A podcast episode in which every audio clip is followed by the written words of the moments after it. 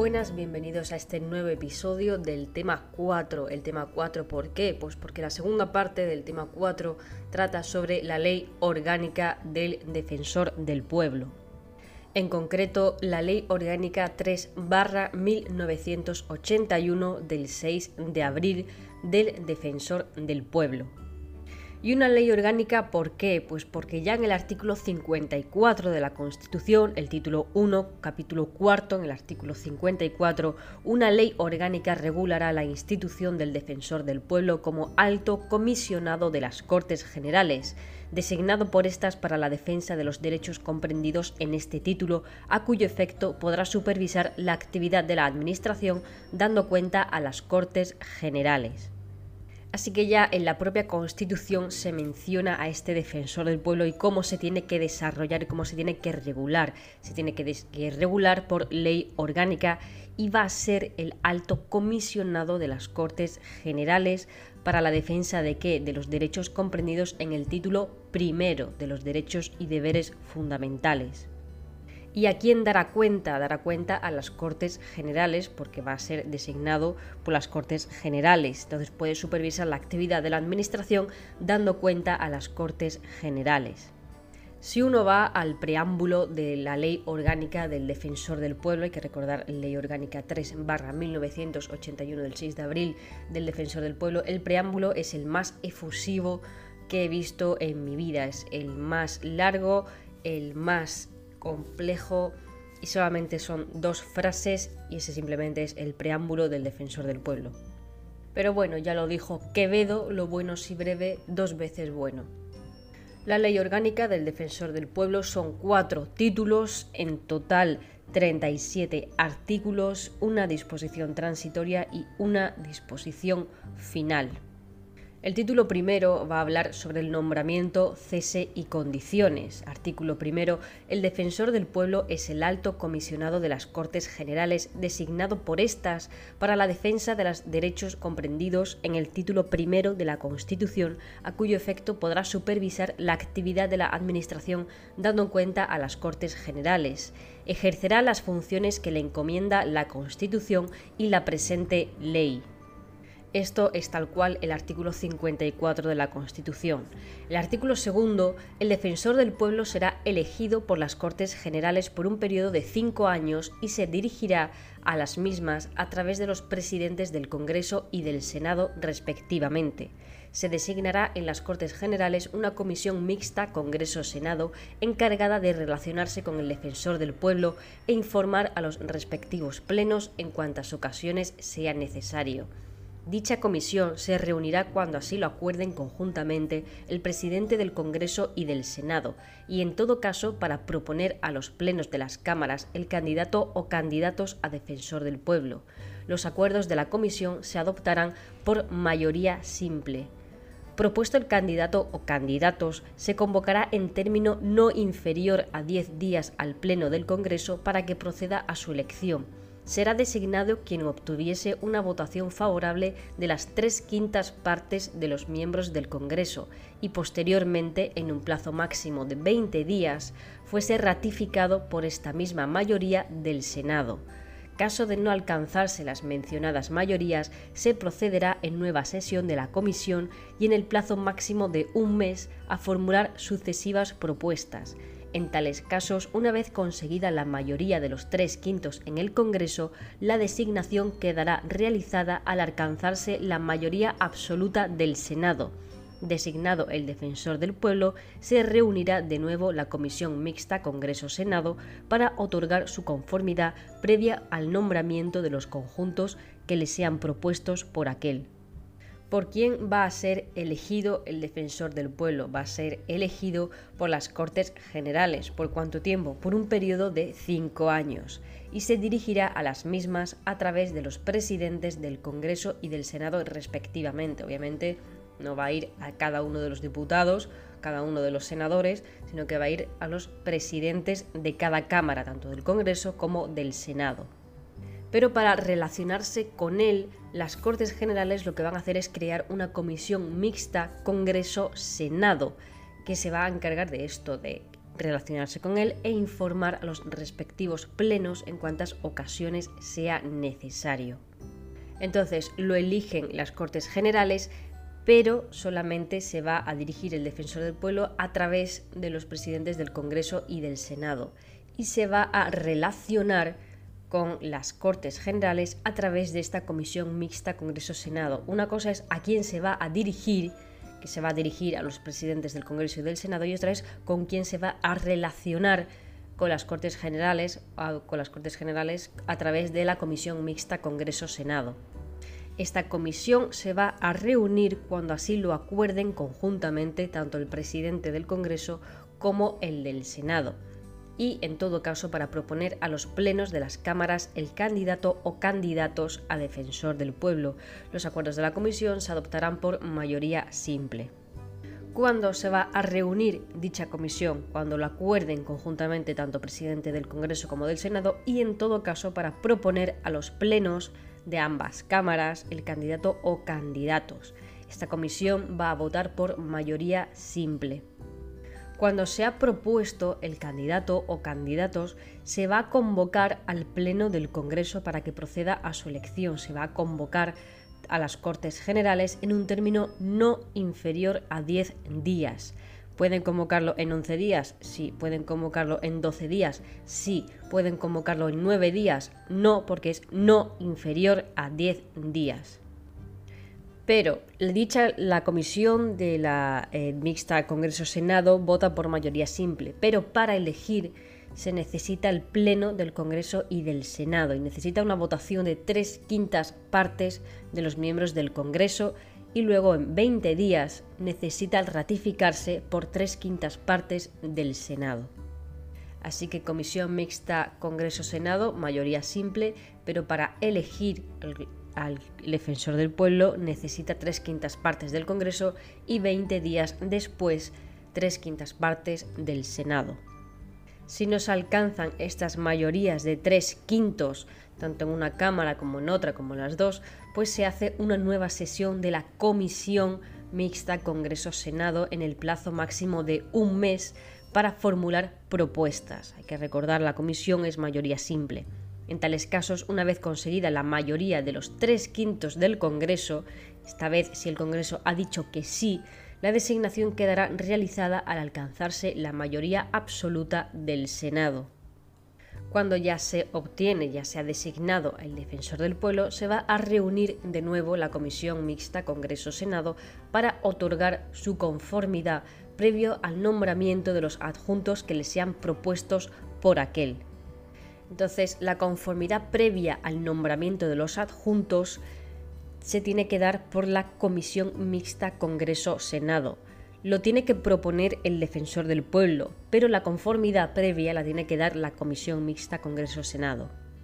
¿Quién puede ser elegido defensor del pueblo? Puede ser elegido defensor del pueblo cualquier español mayor de edad que se encuentre en el pleno disfrute de sus derechos civiles y políticos los presidentes del Congreso y del Senado acreditarán conjuntamente con sus firmas el nombramiento del defensor del pueblo que se publicará en el Boletín Oficial del Estado.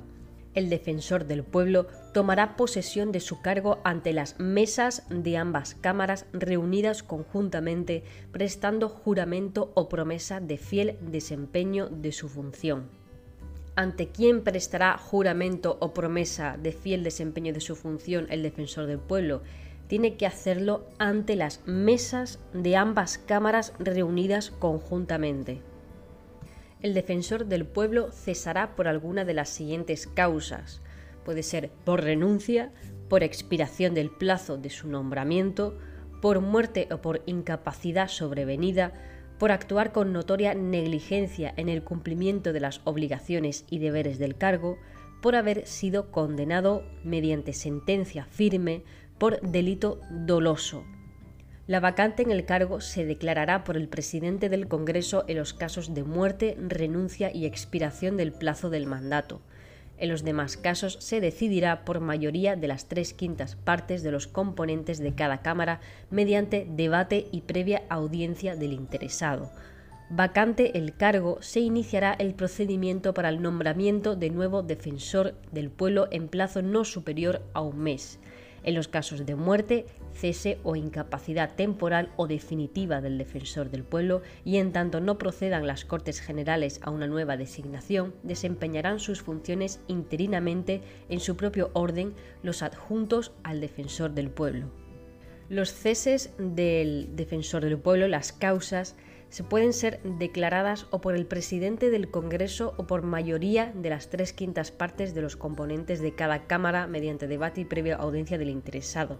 ¿Cuándo lo va a declarar el presidente del Congreso, que no va a ser en conjunto con el Senado o comisión mixta? Solamente lo va a declarar el presidente del Congreso en caso de muerte, renuncia y expiración del plazo del mandato. Para los casos de actuación con notoria negligencia en el cumplimiento de las obligaciones y deberes del cargo o por haber sido condenado mediante sentencia firme por delito doloso, se tiene que decidir por mayoría de las tres quintas partes de los componentes de cada Cámara mediante debate y previa audiencia del interesado para dar explicaciones. La vacante del cargo se iniciará el procedimiento para el nombramiento de nuevo defensor del pueblo en un plazo no superior a un mes, una vez que se cesa se queda libre el puesto, pues se tiene que empezar ese nuevo procedimiento no superior a un mes. De mientras se elige a un nuevo defensor del pueblo, pues obviamente quién se va a encargar, pues los adjuntos al defensor del pueblo.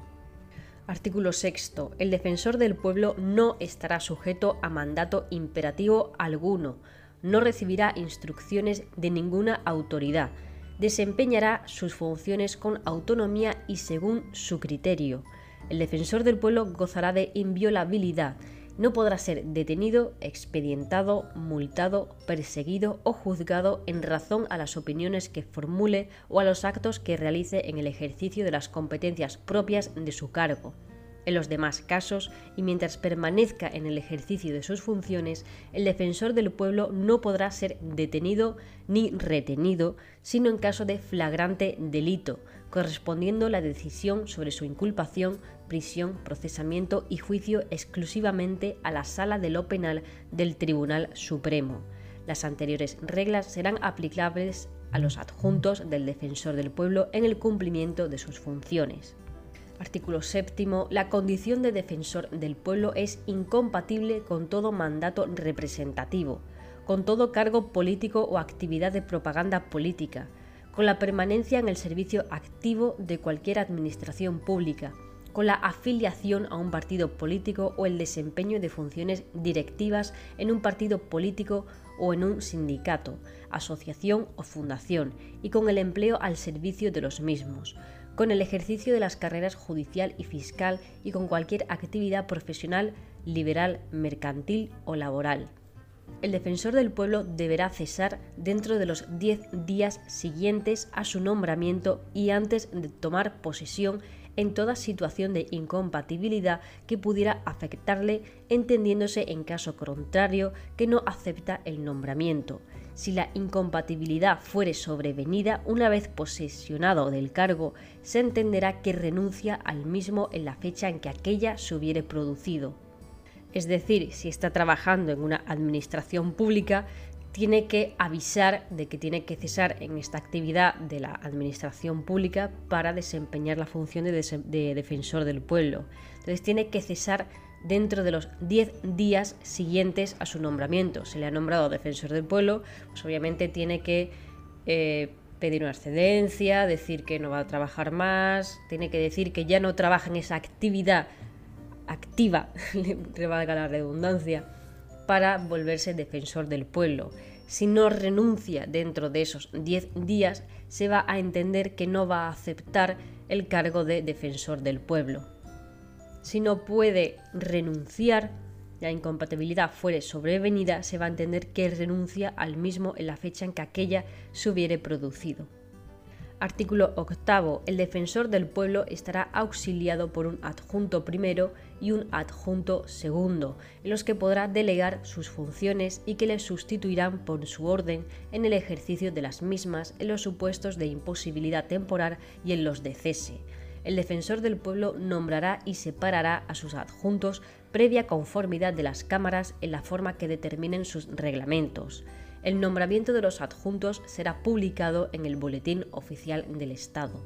A los adjuntos les será de aplicación lo dispuesto para el defensor del pueblo en los artículos 3, 6 y 7 de la presente ley. El título segundo va a tratar en cómo trabaja el defensor del pueblo, los procedimientos que sigue para investigar los asuntos de la administración, las quejas y demás. Artículo noveno. El defensor del pueblo podrá iniciar y proseguir de oficio o a petición de parte cualquier investigación conducente al esclarecimiento de los actos y resoluciones de la Administración Pública y sus agentes en relación con los ciudadanos a la luz de lo dispuesto en el artículo 103 1 de la Constitución y el respeto debido a los derechos proclamados en su título primero. Las atribuciones del defensor del pueblo se extienden a la actividad de los ministros, autoridades administrativas, funcionarios y cualquier persona que actúe al servicio de las administraciones públicas. Artículo 10. Podrá dirigirse al defensor del pueblo toda persona natural o jurídica que invoque un interés legítimo sin restricción alguna no podrán constituir impedimento para ello la nacionalidad, residencia, sexo, minoría de edad, la incapacidad legal del sujeto, el internamiento en un centro penitenciario o de reclusión o en general cualquier relación especial de sujeción o dependencia de una administración o poder público.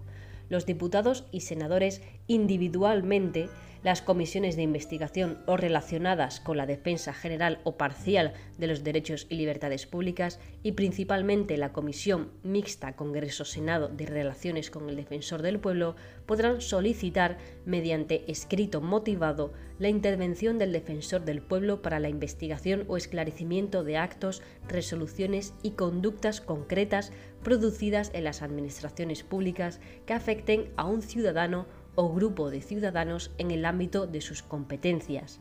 No podrá presentar quejas ante el defensor del pueblo ninguna autoridad administrativa en asuntos de su competencia. Cuidado aquí con este artículo porque habla de quién puede dirigirse al defensor del pueblo y aquí habla de gente de con minoría de edad, incapaces, etcétera. Así que aunque te digan que eh, las respuestas puede ser quién no puede dirigirse al defensor del pueblo, los únicos que no pueden dirigirse al defensor del pueblo van a ser las autoridades administrativas en asuntos de su competencia.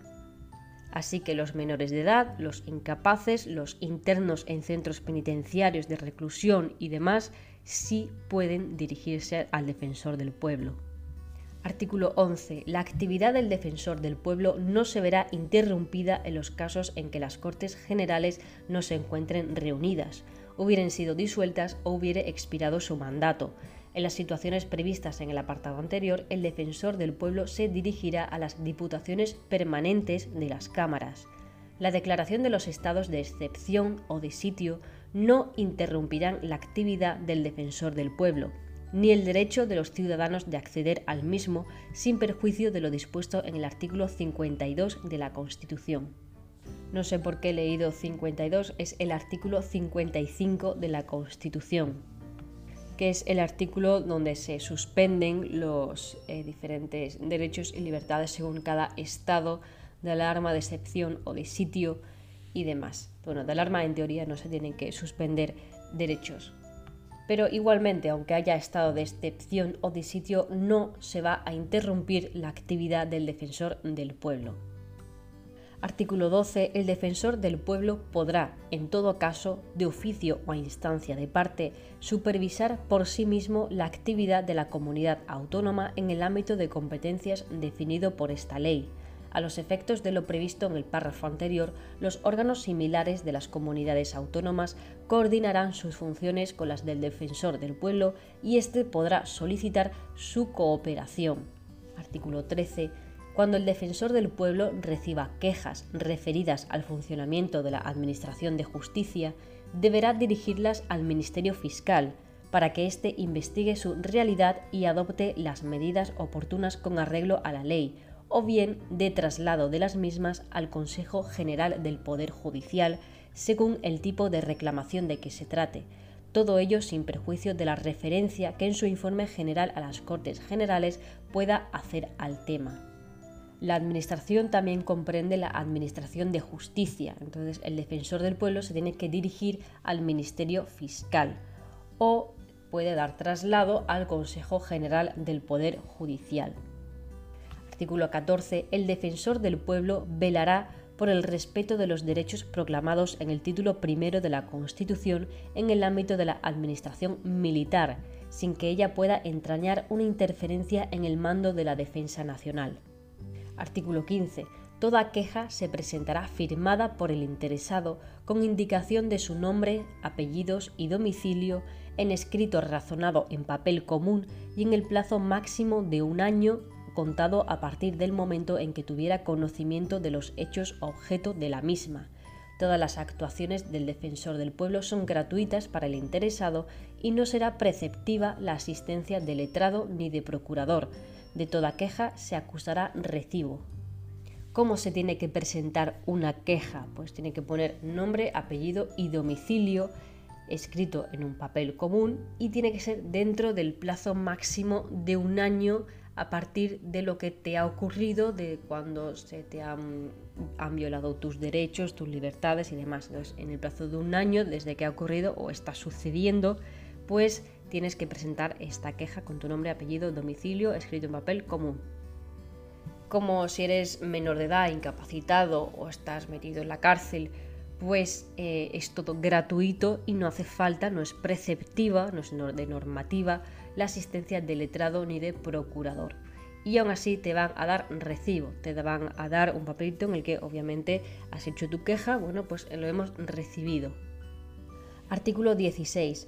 La correspondencia dirigida al defensor del pueblo y que sea remitida desde cualquier centro de detención, internamiento o custodia de las personas no podrá ser objeto de censura de ningún tipo.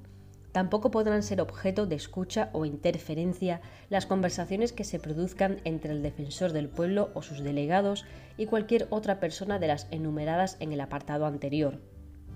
Artículo 17. El defensor del pueblo registrará y acusará recibo de las quejas que se formulen, que tramitará o rechazará en este último caso lo hará en escrito motivado, pudiendo informar al interesado sobre las vías más oportunas para ejercitar su acción, caso de que a su entender hubiese alguna y sin perjuicio de que el interesado pueda utilizar las que considere más pertinentes.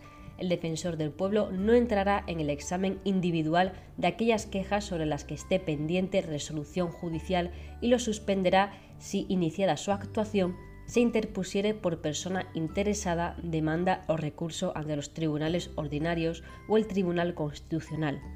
Ello no impedirá, sin embargo, la investigación sobre los problemas generales planteados en las quejas presentadas. En cualquier caso, velará porque la Administración resuelva expresamente, en tiempo y forma, las peticiones y recursos que le hayan sido formulados.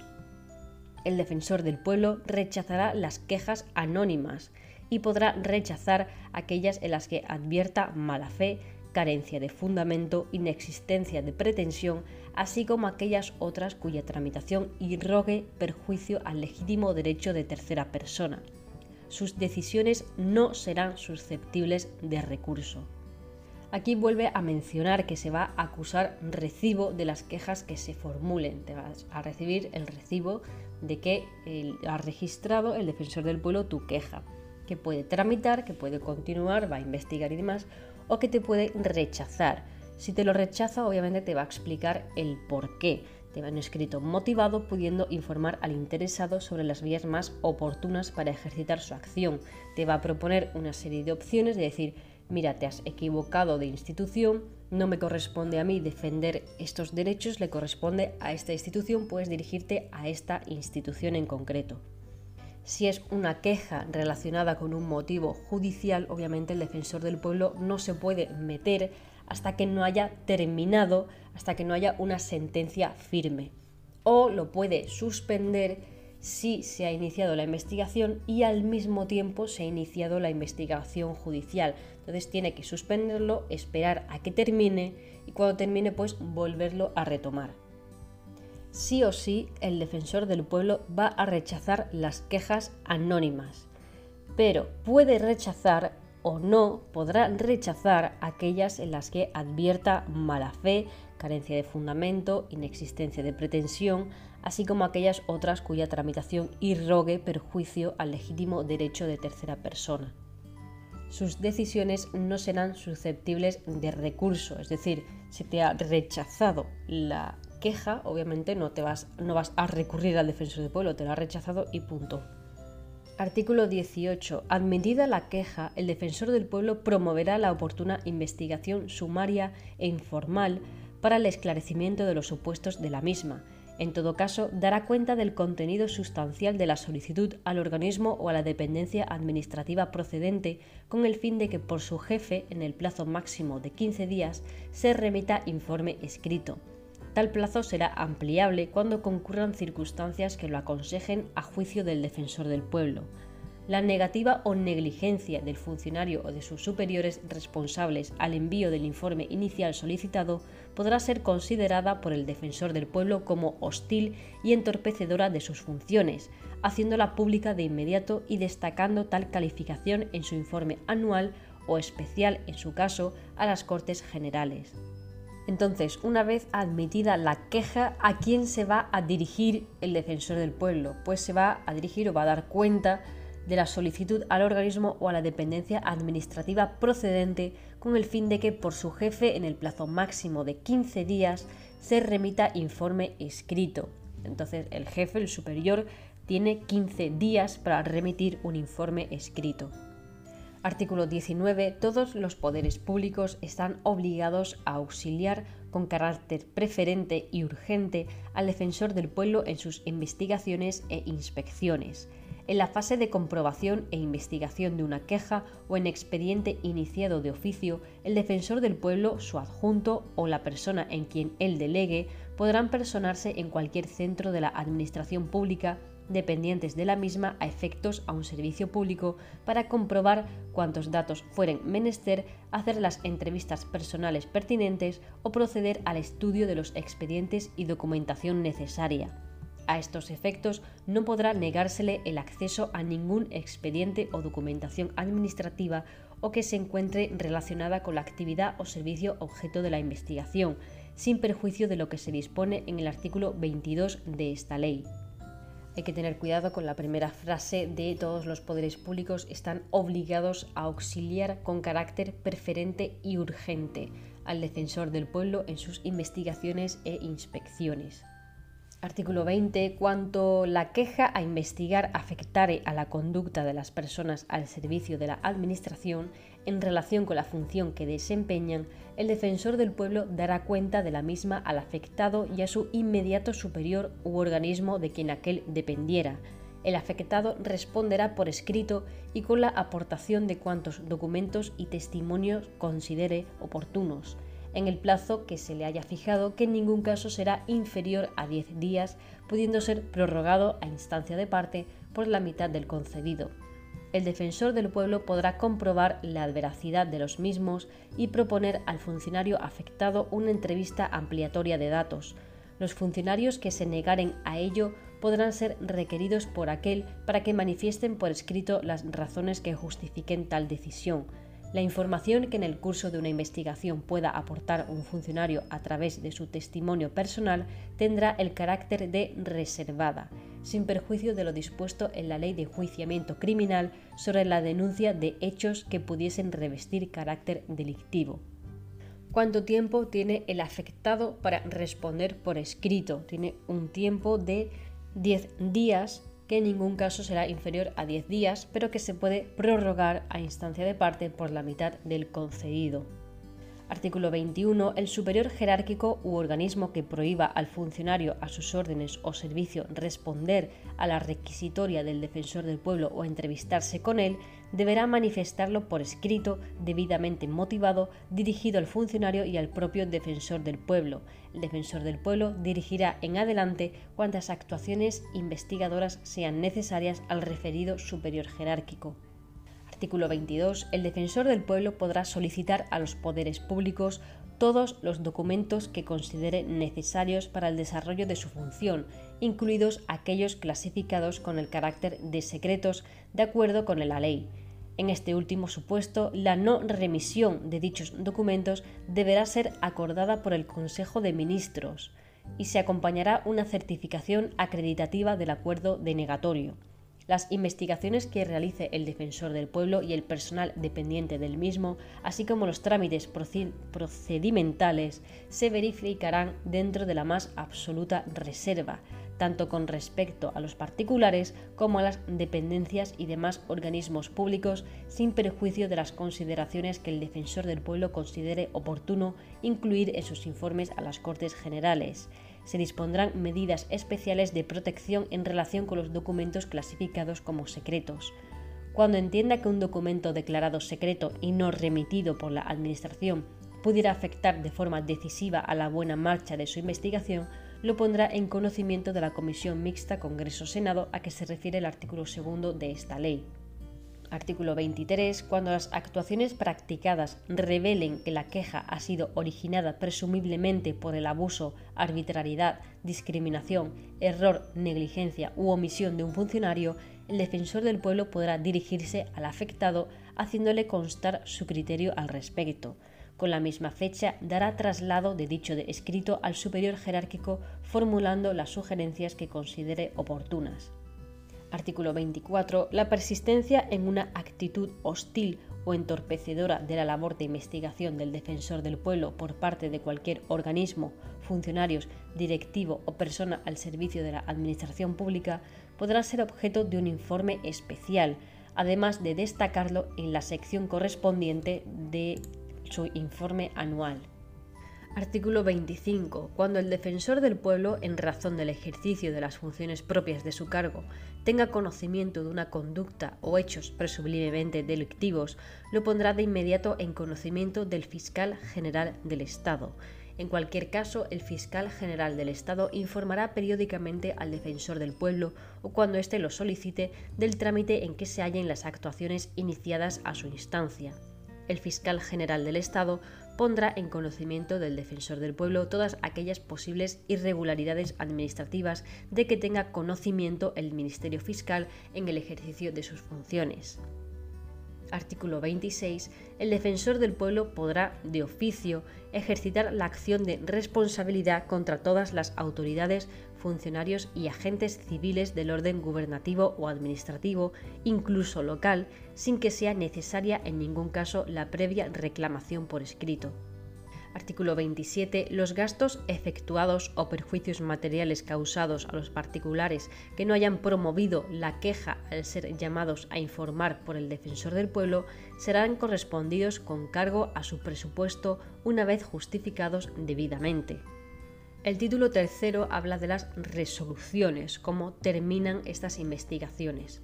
Artículo 28. El defensor del pueblo, aun no siendo competente para modificar o anular los actos y resoluciones de la Administración Pública, podrá, sin embargo, sugerir la modificación de los criterios utilizados para la producción de aquellos. Si como consecuencia de sus investigaciones llegase al convencimiento de que el cumplimiento riguroso de la norma puede provocar situaciones injustas o perjudiciales para los administrados, podrá sugerir al órgano legislativo competente o a la Administración la modificación de la misma. Si las actuaciones se hubiesen realizado con ocasión de servicios prestados por particulares en virtud de acto administrativo habilitante, el defensor del pueblo podrá instar de las autoridades administrativas competentes el ejercicio de sus potestades de inspección y sanción. Artículo 29. El defensor del pueblo está legitimado para interponer los recursos de inconstitucionalidad y de amparo, de acuerdo con lo dispuesto en la Constitución y en la Ley Orgánica del Tribunal Constitucional. Artículo 30. El defensor del pueblo, con ocasión de sus investigaciones, podrá formular a las autoridades y funcionarios de las administraciones públicas advertencias, recomendaciones, recordatorios de sus deberes legales y sugerencias para la adopción de nuevas medidas. En todos los casos, las autoridades y los funcionarios no superior al de un mes Si formuladas sus recomendaciones dentro de un plazo razonable no se produce una medida adecuada en tal sentido por la autoridad administrativa afectada o éste no informa al defensor del pueblo de las razones que estime para no adoptarlas, el defensor del pueblo podrá poner en conocimiento del Ministerio del departamento afectado o sobre la máxima autoridad de la administración afectada los antecedentes del asunto y las recomendaciones presentadas si tampoco obtuviera una justificación adecuada, incluirá tal asunto en su informe anual o especial con mención de los nombres de las autoridades o funcionarios que hayan adoptado tal actitud entre los casos en que, considerando el defensor del pueblo que era posible una solución positiva, esta no se ha conseguido. Cuidado con este artículo 30 porque ¿qué puede formular a las autoridades y funcionarios eh, las administraciones públicas el defensor del pueblo. Puede formular advertencias, recomendaciones, recordatorios y sugerencias. Así que ante las advertencias, recomendaciones, recordatorios y sugerencias, las autoridades y los funcionarios tienen que estar obligados a responder por escrito en término no superior al de un mes.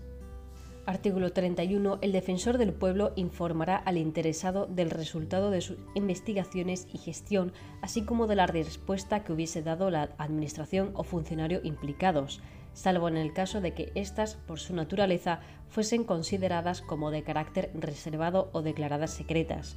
Cuando la intervención se hubiere iniciado de acuerdo con lo dispuesto en el apartado 2 del artículo 10, el defensor del pueblo informará al parlamentario o comisión competente que lo hubiese solicitado y al término de sus investigaciones de los resultados alcanzados.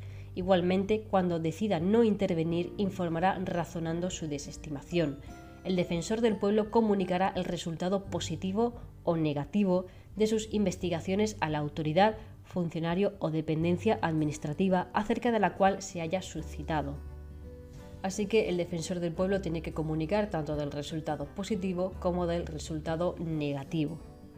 Artículo 32. El defensor del pueblo dará cuenta anualmente a las Cortes Generales de la gestión realizada en un informe que presentará ante las mismas cuando se hallen reunidas en un periodo ordinario de sesiones cuando la gravedad o urgencia de los hechos lo aconsejen, podrá presentar un informe extraordinario que dirigirá a las diputaciones permanentes de las cámaras si éstas no se encontraran reunidas. Los informes anuales y, en su caso, los extraordinarios serán publicados. Artículo 33. El defensor del pueblo, en su informe anual, dará cuenta del número y tipo de quejas presentadas, de aquellas que hubiesen sido rechazadas y sus causas, así como de las que fueron objeto de investigación y el resultado de las mismas, con especificación de las sugerencias o recomendaciones admitidas por las administraciones públicas. En el informe no constarán datos personales que permitan la pública identificación de los interesados en el procedimiento investigador sin perjuicio de lo dispuesto en el artículo 24.1 el informe contendrá igualmente un anexo cuyo destinatario serán las Cortes Generales, en el que se hará constar la liquidación del presupuesto de la institución en el periodo que corresponda. Un resumen del informe será expuesto oralmente por el defensor del pueblo ante los plenos de ambas cámaras, pudiendo intervenir los grupos parlamentarios a efectos de fijar su postura. Y ya el último título, el título cuarto, medios personales y materiales. Artículo 34. El defensor del pueblo podrá designar libremente los asesores necesarios para el ejercicio de sus funciones de acuerdo con el reglamento y dentro de los límites presupuestarios. Artículo 35. Las personas que se encuentren al servicio del defensor del pueblo y mientras permanezcan en el mismo se considerarán como persona al servicio de las Cortes. En los casos de funcionarios provenientes de la Administración Pública se les reservará la plaza y destino que ocupasen con anterioridad a su adscripción a la oficina del Defensor del Pueblo y se les computará a todos los efectos el tiempo transcurrido en esa situación. Artículo 36. Los adjuntos y asesores cesarán automáticamente en el momento de la toma de posesión de un nuevo defensor del pueblo destinado por las Cortes y artículo 37, la dotación económica necesaria para el funcionamiento de la institución constituirá una partida dentro de los presupuestos de las Cortes Generales. Disposición transitoria. A los cinco años de entrada en vigor de la presente ley, el defensor del pueblo podrá proponer a las Cortes Generales y en informe razonado aquellas modificaciones que entienda que deben realizarse a las mismas. Y la última, la última parte, la disposición final única, que para mí yo pienso que es la más importante, que es el mecanismo nacional de prevención de la tortura, recordando el título, el título no, el tema 1, los derechos humanos, el tema del comité contra la, eh, contra la tortura, el subcomité de prevención contra la tortura, estas visitas periódicas que hacen a los países para ver qué tal va, etcétera, etcétera bueno, que cuando se dirigen a los mecanismos nacionales, los, de los propios países, si el comité decide, el subcomité decide visitar España, se va a dirigir al defensor del pueblo, ya que el defensor del pueblo va a ejercer estas funciones de mecanismo nacional de prevención de la tortura. Así que tiene relación con el tema 1 respecto al comité y el subcomité de prevención contra la tortura el defensor del pueblo ejercerá las funciones del Mecanismo Nacional de Prevención de la Tortura de conformidad con la Constitución, la presente ley y el protocolo facultativo de la Convención contra la Tortura, u otros tratos o penas crueles, inhumanos o degradantes. Y aquí cuidado, porque dentro de nuestro mecanismo nacional hay un consejo asesor. Se crea un consejo asesor como órgano de cooperación técnica y jurídica Consejo Asesor como órgano de cooperación técnica y jurídica en el ejercicio de las funciones propias del Mecanismo Nacional de Prevención, que va a ser presidido por quién? No va a ser presidido por el defensor del pueblo, va a ser presidido por el adjunto en el que el defensor del pueblo delegue las funciones previstas en esta disposición. El reglamento determinará su estructura, composición y funcionamiento. Así que el defensor del pueblo va a ejercer las funciones del Mecanismo Nacional de Prevención de la Tortura y dentro de este Mecanismo Nacional de Prevención de la Tortura va a estar un consejo asesor como órgano de cooperación técnica y jurídica, que va a estar presidido por el adjunto en el que el defensor del pueblo delegue las funciones previstas en esta disposición. Así que hay que tener cuidado con esta última parte relacionada con el tema 1, porque pueden preguntar cuál es el mecanismo nacional de prevención de la tortura en España, quién va a presidir el Consejo Asesor o cómo se va a presentar el Consejo Asesor como un órgano de cooperación técnica y jurídica, quién va a ejercer las funciones del Mecanismo Nacional de Prevención de la Tortura. Entonces te pueden poner el adjunto o el defensor del pueblo. Quien ejerce las funciones del Mecanismo Nacional de Prevención de la Tortura es el defensor del pueblo. Quien preside el Consejo Asesor es el adjunto. Y el Consejo Asesor, vuelvo a repetir, es el órgano de cooperación técnica y jurídica. Así que esta última parte es lo más, eh, lo más complejo dentro de la ley del defensor del pueblo. Y lo demás, bueno, recordar un poco las votaciones, quién elige, ante quién se presenta, ante quién se nombra el defensor del pueblo, la comisión mixta, eh, un poco qué puede sugerir, qué puede recomendar el